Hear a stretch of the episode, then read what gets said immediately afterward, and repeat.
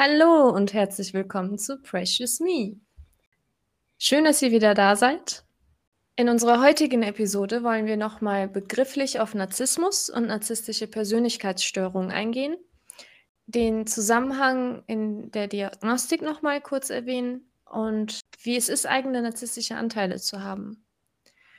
Abgesehen davon werden wir auf den Kreislauf narzisstischen Missbrauchs eingehen und die verschiedenen Phasen anhand Beispiele erläutern. Let's go!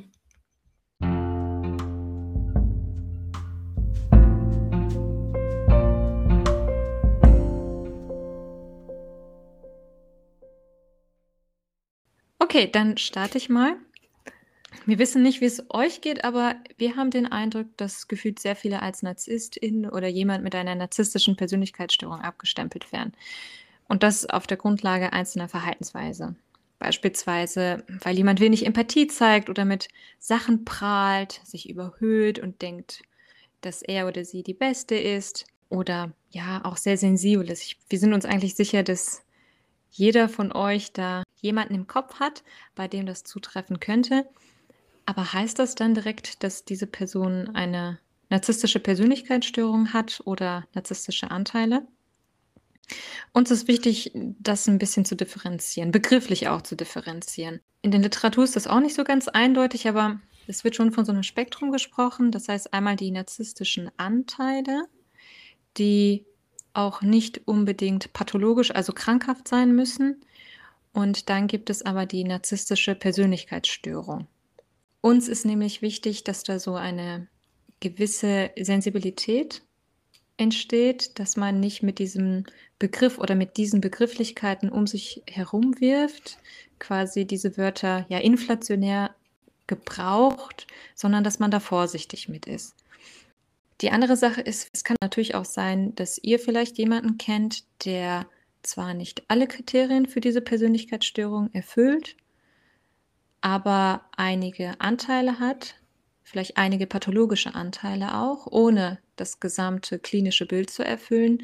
Und das führt dann auch zu Leidensdruck. Und auch für, für diese Menschen ist dieser Podcast gedacht, denn auch das führt, dass man emotionalen Leidensdruck hat und nicht genau weiß, wie man damit umgehen kann. Wir haben noch ein Anliegen und zwar habt ihr sicherlich gemerkt, dass wir zwischendurch oft auch lachen, Das hat folgenden Hintergrund. Wir wollen da nicht despektierlich sein mit diesem Thema und auch mit diesen mit den Menschen, die unter dieser Persönlichkeitsstörung leiden, sondern wir haben für uns entdeckt, dass wir mit Humor besser mit der Situation umgehen können. Also es ist auch nicht so eine Art äh, verdeckende Unsicherheit durch äh, Lächeln quasi, sondern es ist ein bewusster Umgang damit, weil es so ein schweres Thema ist.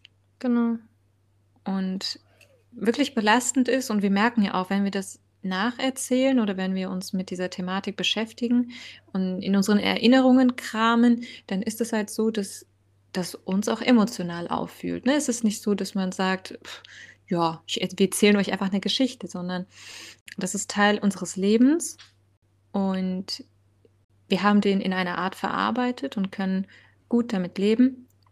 Und dazu gehört auch eine Prise Leichtigkeit für uns.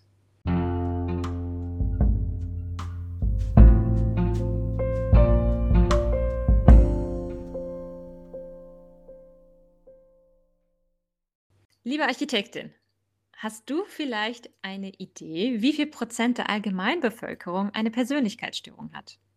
Also ich meine nicht speziell jetzt die narzisstische Persönlichkeitsstörung, sondern die Gesamtheit der Persönlichkeitsstörungen, sowie emotional instabil, histrionisch, zwanghaft, antisozial und so weiter.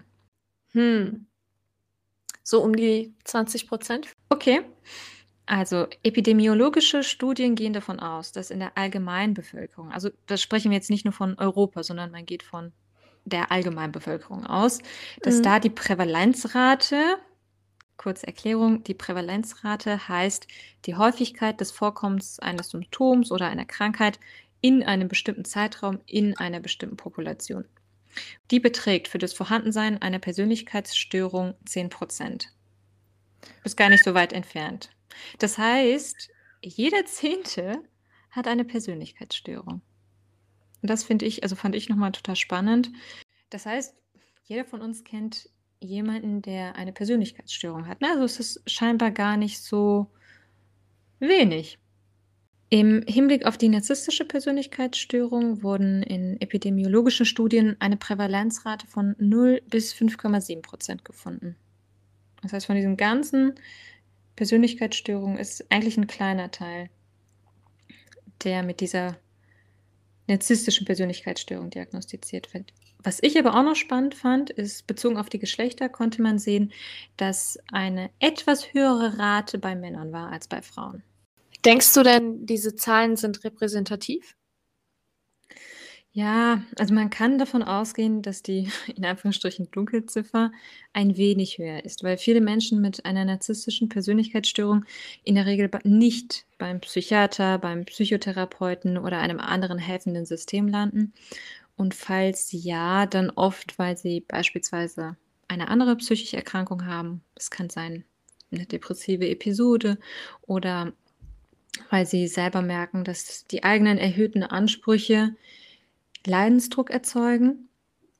Interessanterweise ist es ja eher so, dass die Menschen, die Umgang mit einer Person, die an einer narzisstischen Persönlichkeitsstörung landet, Leidensdruck empfinden und ja, dann teilweise psychische oder auch psychosomatische Erkrankungen entwickeln. Ja, und die gehen dann quasi dann zu einem helfenden System, weil die so belastet sind und weil die Psyche dann irgendwann sagt, ich kann nicht mehr. Ich kenne das Problem irgendwie nicht, ich weiß nicht, was gerade los ist, aber ich merke, ich habe diverse Symptome und ja, der, der Körper oder unsere Psyche meldet dann tatsächlich zurück, irgendwas stimmt hier nicht. Der Fall, wo ich dann darüber nachgedacht habe, wirklich Therapie zu bekommen. Weil ich. für dich? Ja, weil ich äh, die ganze Zeit beschuldigt wurde und mir gedacht habe, was stimmt denn jetzt nicht? Dann lass zur Therapie. Dann ich bin bereit dazu, zur Therapie zu gehen. Ja, ich hatte auch ein bisschen so, ich weiß nicht, das war vielleicht auch mein Eindruck, das musst du mir mal sagen, dass du so depressive Tendenzen entwickelt hast, hatte ich so Oh, das auf jeden Fall. Das auf jeden ja, Fall. So diese Niedergeschlagenheit, ähm, auch so auf deine Aktivität hat sich das ausgewirkt und ja. Mein Unterbewusstsein hat sehr viel reagiert. Mein Körper hat reagiert. Ja. Ähm, es waren so, also bevor ich Sachen realisiert habe, hat mein Körper schon komischerweise mhm. äh, wurde ich krank. Aber ähm, es gab dann einen Moment, also eine Zeit, wo ich wirklich so zwei Stunden leer gegen die Wand gucken konnte und boah, einfach nichts gefühlt habe und dieses ja so eine innere Leere innere, innere Leere auf jeden Fall fehl am Platz gefühlt, komplett verloren. Mhm. Und das war halt dann diese, wie du gesagt hast, diese depressive Phase, wo es mir schlecht ging einfach. Und genau, ne? Und das ist auch das, was ich ja gerade versucht habe zu beschreiben. Genau. Das heißt, dein Partner wäre ja nicht zu einem Therapeuten gegangen.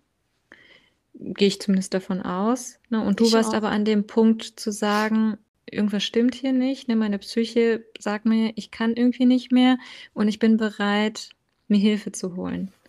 Und das ist auch so, ja, das ist so das Schwierige an dieser Situation.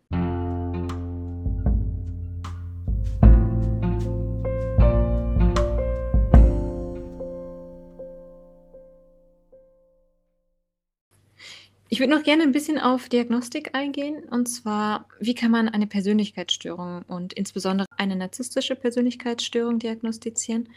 Da gibt es beispielsweise ein strukturiertes klinisches Interview, das heißt auch SKIT, aber da gibt es ein Problem, denn das Thema rund um die narzisstische Persönlichkeitsstörung ist total komplex und auch das Störungsbild ist nicht einseitig, sondern facettenreich. So werden beispielsweise in der Literatur unterschiedliche Narzissmustypen beschrieben. Und besonderer Fokus liegt dabei auf den unterschiedlichen Typen. Einmal den grandiosen Typus und den vulnerablen Typus. Das Problem ist aber, dass dieses Interview, dieses Skit auf den Kriterien des DSM aufgebaut ist und die werden eher dem grandiosen Typus zugeschrieben. Und das bedeutet gleichzeitig, dass viele Personen, die vielleicht nicht dem grandiosen Typus entsprechen, sondern dem vulnerablen Typus, somit nicht erkannt werden. Und stell dir vor, wenn die Störung nicht richtig erkannt wird, dann kriegen diese Personen ja auch keine auf die Störung zugeschnittene Therapie. Wodurch zeichnet sich denn der vulnerable Typus aus? Typische Kennzeichen sind eigentlich ähnlich wie bei dem grandiosen Typus. Ne? Es gibt eine extreme Verletzlichkeit, ähm, aber auch so eine Dünnhäutigkeit und das ist jetzt nochmal interessant, so eine Schüchternheit. Das hat man ja beim grandiosen Typus eher weniger. Die Vulnerablen, die sind ja eher schüchtern, teilweise ja so depressiv veranlagt, die sind sehr sensibel. Aber auch hier zeigt sich die Schwierigkeit in der Empathiefähigkeit, ja, so eine verdeckte Anspruchshaltung, auch Größenfantasien und auch eine geringe Toleranz gegenüber Kritik. Das heißt, wenn da eine Zurückweisung ist, dann kann das schwere Krisen auslösen. Im Vergleich zu dem grandiosen Typus ist es aber so, dass sie beispielsweise andere nicht offensichtlich abwerten. Das, das ist auch alles so, ja, subtil. Deswegen kann man eigentlich sagen, dass so der Unterschied zwischen den beiden ist, dass das eine so ein offensichtlicher Narzissmus ist und der andere ein verdeckter Narzissmus. Kann man dann sagen, dass man den vulnerablen Typus nicht so direkt erkennen kann, also wie bei dem äh, grandiosen? Solange genau. man ihn zum Beispiel nicht unter vier Wänden mit dieser Person lebt, von objektiv von außen betrachtet, fällt das dann eher weniger auf. Ja, Genau. Genau das ist das Schwierige an diesem verdeckten Typus. Der fällt eben nicht so leicht auf.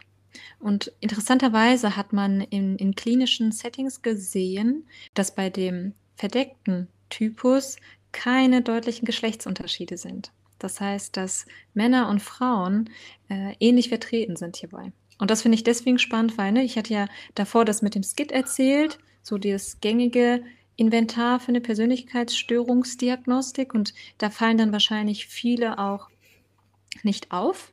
Wahrscheinlich auch die Frauen. Ich hatte ja von den epidemiologischen Studien berichtet, dass die Rate der Frauen niedriger ist.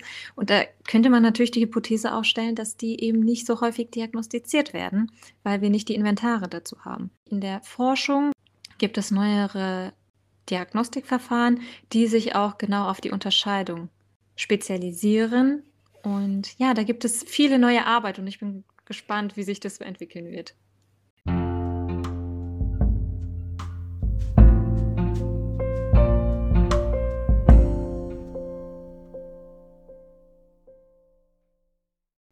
Liebe Architektin, ich habe eine Frage an dich. Hast du dich mal gefragt, ob du narzisstische Anteile hast? ich muss gestehen, ja. Als du mir die diese Seite geschickt hast, wo die Merkmale drauf also standen, wie mhm. sich ein Narzisst verhält und waren die Verhaltensweisen, mit denen ich beschuldigt wurde ständig. Und ja, aber von ihm. Von ihm, ja, aber nur von ihm. Halt frisch, als ich dann da saß, dachte ich, habe hab ich das wirklich gemacht? War, kann es sein, dass ich das halt auch wirklich so gemacht habe? Und ich habe mich dann auch angefangen zu hinterfragen. Und erst mhm. als ich, als dann die ähm, Fragen kamen halt, wie man sich selbst gefühlt hat bei der ganzen Sache. Mhm. Und wo man dann konfrontiert wurde und wo, wo, wo dann die Fragen kamen, okay, ähm, hast spezifisch halt aufgelistet wurde, hast du dich isoliert gefühlt, hast du dich alleine gefühlt, hast du dich äh, mhm. nicht verstanden gefühlt und so weiter und so fort. Erst dann habe ich dann gemerkt, ich habe nicht die Persönlichkeitsstörung. Das trifft eher auf ihn zu. Aber da, das war, glaube ich, das erste Mal, wo ich überhaupt was also so allgemein über den Narzissmus da durchgelesen habe. Sind, also was das überhaupt ist, was so ein mhm. Mensch überhaupt macht. Und natürlich habe ich mich dann halt ganz kurz, darf ich mal kurz fragen? Ja. Du hast den Eindruck gehabt, also er hat dir das Gefühl vermittelt, dass du diese Symptome zeigst? Klar. Also dass du die, ach krass. Klar, weil die Beschuldigungen, die Ach, Beschuldigungen, die ich da immer abbekommen habe, waren genau, also es, er hat im Grunde genommen sein Verhalten auf mich gespiegelt. Hm, und äh, projiziert, ne? Projiziert. Ja. Wenn ich sag, sagen wollte, zum Beispiel, du bist gerade meine Worte am Verdrehen, hat er das, bevor ich das sagen konnte, guck mal, du verdrehst meine Worte. Und ähm, das war dann immer, ähm, wenn ich das Gefühl hatte, dass er ähm, sehr eingeschnappt oder sensibel war, zu sensibel, unnötig sensibel mhm. war. Bevor ich das sagen konnte, genau wo, wenn ich ihn konfrontieren wollte, hat er mich auf einmal damit beschuldigt. Guck mal, du bist viel zu sensibel mhm. und du bist viel zu eingeschnappt, du bist viel zu aggressiv. Also ähm, okay. am Ende saß ich dann immer da und habe mich halt gefragt, bin ich wirklich so? Und wo ich dann zum ersten Mal halt gelesen habe, Narzissten äh, mit Persönlichkeitsstörungen machen, haben dieses, dieses Verhalten. Hast du das? Mhm. Und äh, da saß ich dann so, damit wurde ich beschuldigt. Ja, dann denke ich drüber nach, habe ich das wirklich? Mhm. Bin ich so? Okay. Weil ich damit oh. ständig konfrontiert wurde. Aber am Ende konnte ich dann halt sagen, okay, ich äh, bin eher die Person, die sich dadurch diskriminiert fühlt und nicht die so handelt. Von mhm. daher ähm, kam ich dann halt zum Schluss, okay, ich bin es nicht. Okay, okay. Aber hast du dann gar keine Anteile? Ich habe Anteile, natürlich, okay. aber ich habe auch, Sehr ich, gut. Mir, mir, war auch, mir war aber auch bewusst, dass äh, am Ende halt das normal, also das ist dieses normale Egoistische, was jeder Mensch hat, ne? Also das ist, ich, ich empfinde das als normal. Mhm. Und wir meinten ja auch äh, ein wenig auch gesund. ja, auf jeden Fall. Aber äh, dieses Manipulative, dieses ähm, mhm. halt dieses Rumspielen und äh, dieses Gefühl, was diese Person mit der Persönlichkeitsstörung dir vermittelt, das ist nicht normal. Und da, mhm. ich konnte da persönlich dann halt diesen Unterschied ziehen, okay. Ich würde ja nur ein, eine kleine Info nochmal, ne, oder so eine Anmerkung, ähm, weil ja Narzissmus oft mit Egoismus gleichgesetzt wird. Ne? Also es ist nicht nur das. Also wenn ein Mensch egoistisch ist oder egoistisch handelt manchmal, dann ist man auch nicht gleich ein Narzisst. Ne? Also es sind so genau. unterschiedliche Anteile, die in, in das Spektrum des Narzissmus eingeordnet werden. So. Und wie wir das ja schon gesprochen haben, ist es auch völlig in Ordnung, narzisstische Anteile zu haben. Ich für mich denke mir dabei, also ich weiß nicht, wie das bei dir oder bei euch ist, aber wenn ich von so einer Krankheit höre, egal welche das ist, das kann auch eine physische Krankheit sein, dann denke ich so, oh, ich google erstmal die Symptome und gefühlt müsste ich mein, mein Testament schreiben, weil ich in drei Stunden sterbe. Ne? Also man bezieht das dann so total auf sich sofort. Mm, und deswegen habe ich mir auch gedacht, oder ja, wie geht es eigentlich unseren ZuhörerInnen, ne, wenn die das hören, wenn wir so von diesen, diesen Symptomen berichten. Aber auch nochmal speziell bei uns, wie ist das bei unseren Anteilen? Denn mit dem Thema Narzissmus und narzisstische Anteile bei mir selber habe ich mich tatsächlich oft beschäftigt. Und wie du dir vorstellen kannst, ist da so eine gewisse, es ist keine Angst, aber so eine Sorge, einige Verhaltensweisen von Papa zu imitieren oder in ähnlicher Art und Weise zu handeln. Darf ich da schon ergänzen? Die ja. Angst hatte ich persönlich dann auch. Ähm, als ja, je mehr ich mich mit dem Thema beschäftigt habe, habe ich dann dieses Gefühl bekommen, nicht, dass ich auch jetzt anfange, so zu handeln.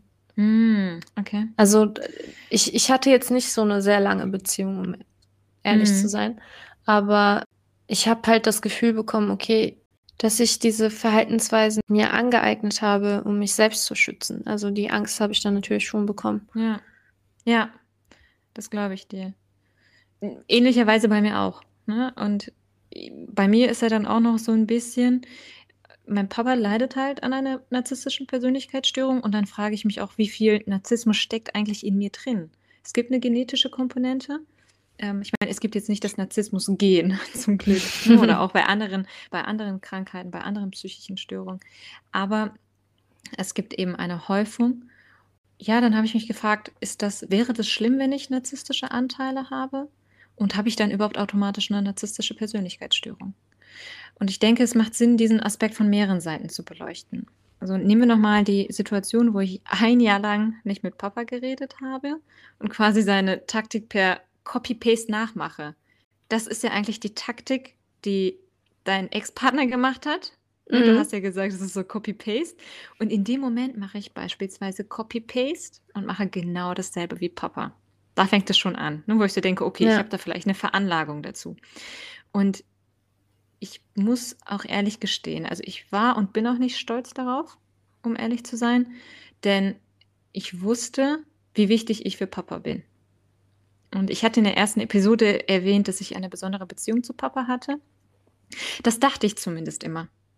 Weil damals hatte ich noch nicht so begriffen, dass das vermutlich überwiegend deshalb war, weil ich dazu diente, seine emotionalen Bedürfnisse zu erfüllen. Das ist ganz oft so beim emotionalen Missbrauch dass die Kinder für die Erfüllung eigener Bedürfnisse herhalten und man sich dadurch quasi aufwertet. Denkst du dann, dass dein Papa dich nicht oder euch nicht geliebt hat? Ja, doch, ich denke schon und ich bin, ich bin davon überzeugt, dass Papa mich und meine Geschwister liebt und auch geliebt hat. Aber, da kommt das große Aber, die Liebe zu sich selber, die steht vor der Liebe zu seinen Kindern. Und wir sind zweitrangig. Aber nochmal zum vorigen Thema. Also, ich wusste, wenn ich ihn ignoriere, dann werde ich ihn emotional verletzen. Aber weißt du was? Das ist, das hört sich vielleicht komisch an, aber das hat mir damals ein Gefühl der Genugtuung gegeben. Das hört sich irgendwie total schrecklich an, wenn ich das so verbalisiere, habe ich das Gefühl, ja, Genugtuung empfinden, wenn man einen anderen Menschen verletzt, emotional verletzt. Und gleichzeitig hatte ich totale Schuldgefühle, weil das ist mein Papa.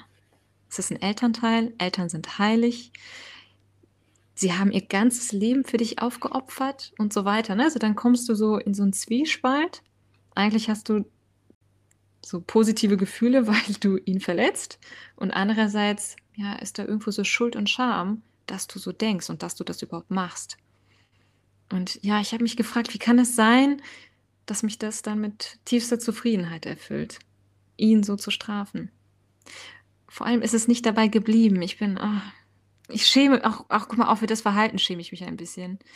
Weil ich habe angefangen, seine Taktiken, für die ich damals keine Namen hatte wie heute, äh, wieder per Copy-Paste nachzumachen. Ich habe beispielsweise ja in Anführungsstrichen Mitleidstouren angefangen, so wie er das gemacht hat. Also ich war dann irgendwie bei Oma und Tante und habe dann gesagt, ja, und das und das und Papa hat jenes gemacht. Und dann habe ich, ich war quasi ständig mit den Gedanken, was kann ich noch machen? Ne, wie kann ich ihn behandeln? Und irgendwann ist es mir dann wie Schuppen von den Augen gefallen, weil ich bin immer mehr wie Papa geworden.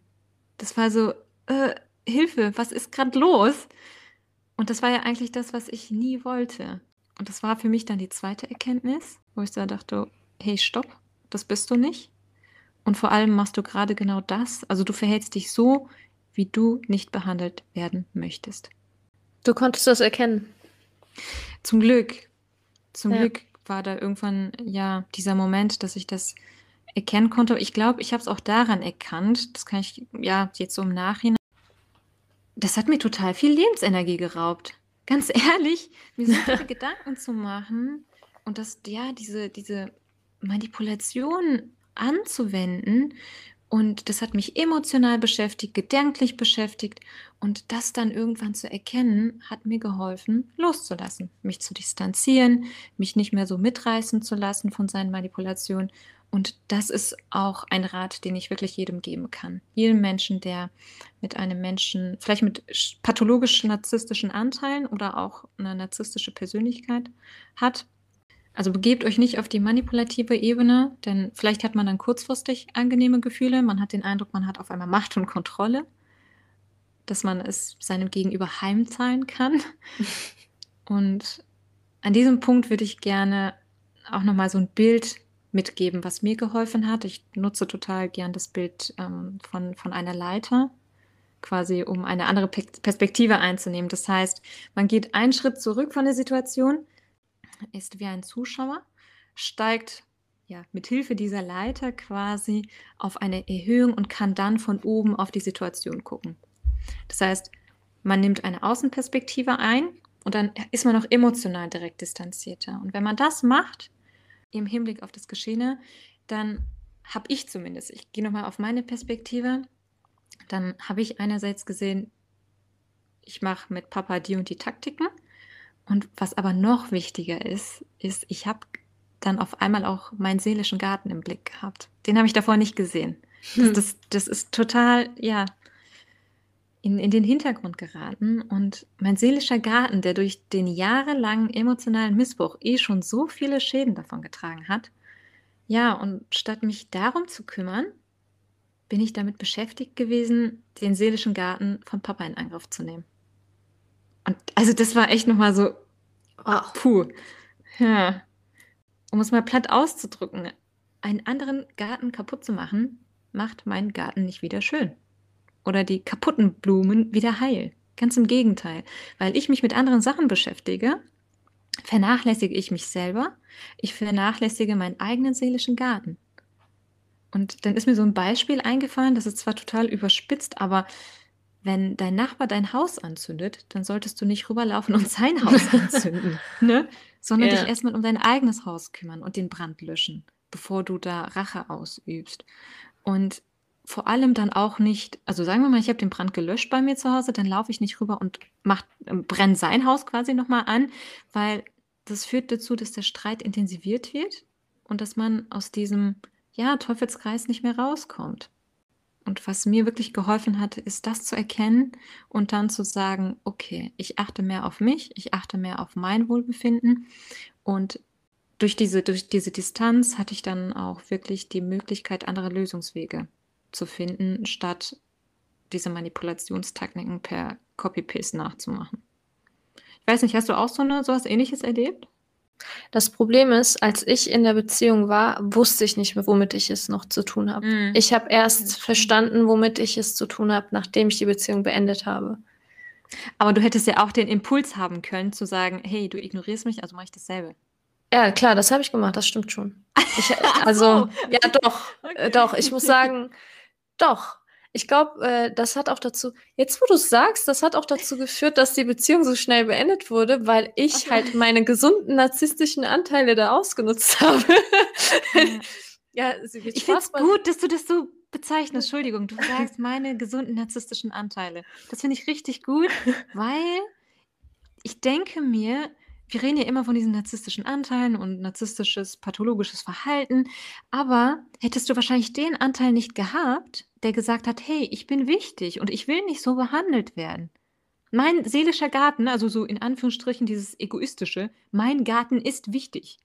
Auf So, jeden Fall. dein Garten ist vielleicht gerade nicht so toll, aber das ist kein Grund, um meinen Garten kaputt zu machen. Und ich lasse meinen Garten nicht kaputt machen. Mhm. Und das ist, ja, und da bin ich, ich bin so dankbar, dass du diesen Anteil hast und hattest. Ich auch. Muss ich Ja. jetzt ganz ehrlich gestehen, ich auch. Also es hat halt dazu geführt, dass er das Gefühl hatte, mich nicht kontrollieren zu können. Und das hat ihn Ja. gestört. Und Ja. je mehr er sich gestört gefühlt hat, desto mehr hat er versucht, mich zu manipulieren. Ja. Und desto mehr habe ich gespürt, dass etwas nicht in Ordnung ist. Und deswegen ging das Mhm. so schnell den Bach runter am Ende, weil ich am Ja. Ende gesagt habe, äh, hör mal, das ist nicht mehr gesund. Ja. Und ja, ich, äh, ich habe aber natürlich erst später realisiert, was los war. Nachdem das Ganze be beendet wurde. Ja, ich, ich bin da völlig bei dir. Ich, bei mir war es ja genau der gleiche Anteil, worüber ich wirklich sehr, sehr glücklich bin. Also ich denke schon, dass ich vermutlich ordentliche narzisstische Anteile habe, die so ein bisschen Richtung Pathologie gehen. Aber ich meine, ich bin, ich bin damit aufgewachsen. Ne? Ich habe gelernt, zum Beispiel auch die, dieses emotional Verletzen. Ich habe gelernt, wenn dich jemand verletzt, sei es physisch oder psychisch, dann verletzt zurück. Das ist das, womit ich aufgewachsen bin. Und das, das zu erkennen, ich, ich denke, ich mache das vermutlich immer noch in Konfliktsituationen, wenn man nicht mehr so viel Kontrolle hat und dann ja so diese unbewussten Sachen eher zum Vorschein kommen. Aber ich versuche, weil mir das wichtig ist, so, dass ich keine Genugtuung darüber erfahre, wenn ich andere emotional verletze. Ja. Ja, deswegen auch an unsere ZuhörerInnen. es ist auch gut, narzisstische Anteile zu haben. Es ist gut, auch auf sich selber zu achten, auf sich, seine Bedürfnisse, seine Grenzen und auch diese Grenzen zu wahren, zu schützen und das auch dem Gegenüber mitzuteilen. Ob das jetzt ein Elternteil ist, ein Partner, Partnerin, mh, Freunde. Ich finde, das ist wirklich total wichtig und oft übergehen wir unsere eigenen Grenzen und lassen andere auch über unsere Grenzen drüber. Und das zu erkennen, also wir, wir reden echt viel über Erkennen und Erkenntnis, ne? Mhm. Irgendwie, das ist in der, in der Psychologie und in der Psychotherapie ist das oft so, dass man bestimmte Muster erkennt und darüber dann auch Verhaltensweisen ändern kann. Und das haben wir anscheinend irgendwie ganz viel gemacht. ja. Ja, an diesem Punkt würde ich auch gern mal unsere ZuhörerInnen fragen, wie geht es euch eigentlich damit? Habt ihr euch mal unter die Lupe genommen, so eine Art Selbstreflexion? Habt ihr narzisstische Anteile? Wenn ja, wie geht es euch damit? Oder es kann ja auch sein, dass einer von euch merkt, hm, vielleicht habe ich nicht nur vereinzelt Anteile, sondern es könnte auch Richtung narzisstische Persönlichkeitsstörung gehen. Falls das der Fall sein sollte, dann Gratulation erstmal, das zu erkennen. Auch da wieder die Erkenntnis. Das ist wirklich der wichtigste und größte Schritt in diesem Prozess. In diesem Fall würde ich empfehlen, sich professionelle Hilfe zu holen, denn ne, wir werden geboren in eine Familie, die haben wir uns nicht ausgesucht. Wir haben Umstände, die haben wir uns vielleicht auch nicht ausgesucht. Und ich kann mir vorstellen, mein Papa hätte sich vermutlich auch eine andere Kindheit gewünscht. Eine andere Umgebung, wo seine Bezugsperson viel mehr auf seine Bedürfnisse eingegangen wären. Und dann hätte er auch nicht diese Persönlichkeitsstörung entwickelt. Das heißt, damals hatte er nicht die Wahl. Oder Menschen, die eben in solchen, oder auch ich, ich hätte auch nicht die Wahl. Ich konnte auch nicht sagen, hey, ich wünsche mir einen Vater, der keine narzisstische Persönlichkeitsstörung hat. Aber was ich wichtig finde, ist, vielleicht hat man damals keine Wahl gehabt, aber wenn man erwachsen wird, wenn man älter wird, hat man die Möglichkeit, Sachen zu ändern. Und wenn man das merkt, wenn man das bei sich selber merkt, dann kann ich nur empfehlen, dass man, damals hatte man vielleicht nicht die Wahl als Kind, aber jetzt hat man es. Deswegen, also falls jemand das Gefühl hat, man könnte eine narzisstische Persönlichkeitsstörung haben oder aber auch eine andere psychische Erkrankung, das gilt für alle anderen Erkrankungen auch, dann traut euch bitte, Sucht euch jemanden, der euch bei diesem Thema professionell helfen kann. Ich persönlich wünsche meinem Vater auch die Erkenntnis, denn ich weiß, dass ihm diese tiefe innere Zufriedenheit fehlt. Das habe ich tagtäglich gesehen, ich habe es tagtäglich miterlebt, wie er versucht, so diese ja, große Lücke in seiner Seele zu füllen. Ich weiß aber inzwischen auch, dass wir nicht diejenigen sind, also damit meine ich meine Geschwister und ich, die dafür verantwortlich sind, dass er zu dieser Erkenntnis.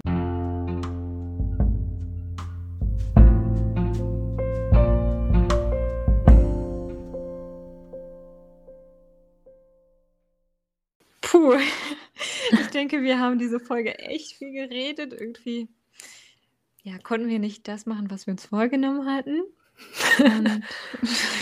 aber ist ja auch wichtig. oft kommen ja auch so neue Ideen, dass man denen auch Raum gibt. Und deswegen der Trailer für die nächste Folge. Wir werden auf den Zyklus des emotionalen Missbrauchs eingehen. Seid gespannt. Wir freuen uns, dass ihr eingeschaltet habt und bis zum nächsten Mal. Tschüss. Tschüss.